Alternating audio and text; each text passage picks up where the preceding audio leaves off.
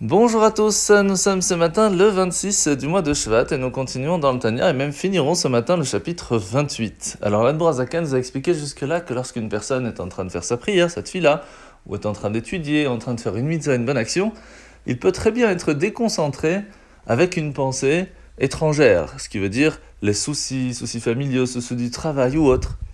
Et cela pourrait vraiment l'embêter à réussir à faire la tfila convenablement. Alors que faire?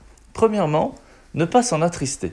Parce que le fait même que le Yetzarara, le mauvais penchant, vient l'embêter, cela montre que ce qu'il est en train de faire a des conséquences positives.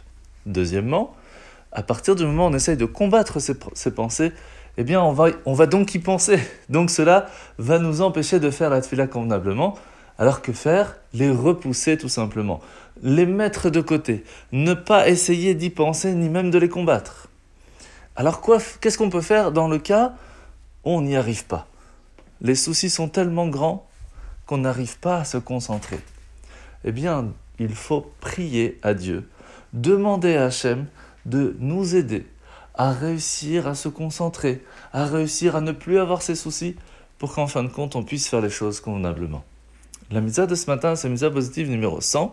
C'est la mitzvah que lorsqu'une femme a accouché, Baruch Hashem, pendant un certain moment, elle ne pourra pas avoir de relation avec son mari.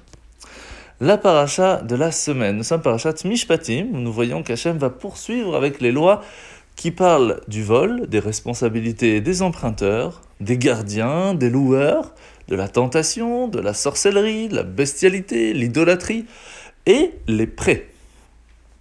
Dans les prêts, il faut savoir qu'il y a deux lois. La première, il est extrêmement important d'être présent pour celui qui a besoin d'un prêt. Et deuxièmement, de ne pas prêter avec intérêt.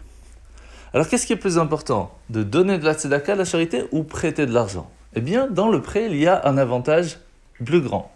Parce que ce n'est pas seulement une personne qui est dans le besoin, un pauvre, entre guillemets, qui aurait besoin d'un prêt. Même un riche, entre guillemets, s'il a besoin maintenant d'un prêt, euh, euh, on va dire, provisoire pour un certain moment, eh bien le fait de l'aider est aussi en soi une mitzvah très importante.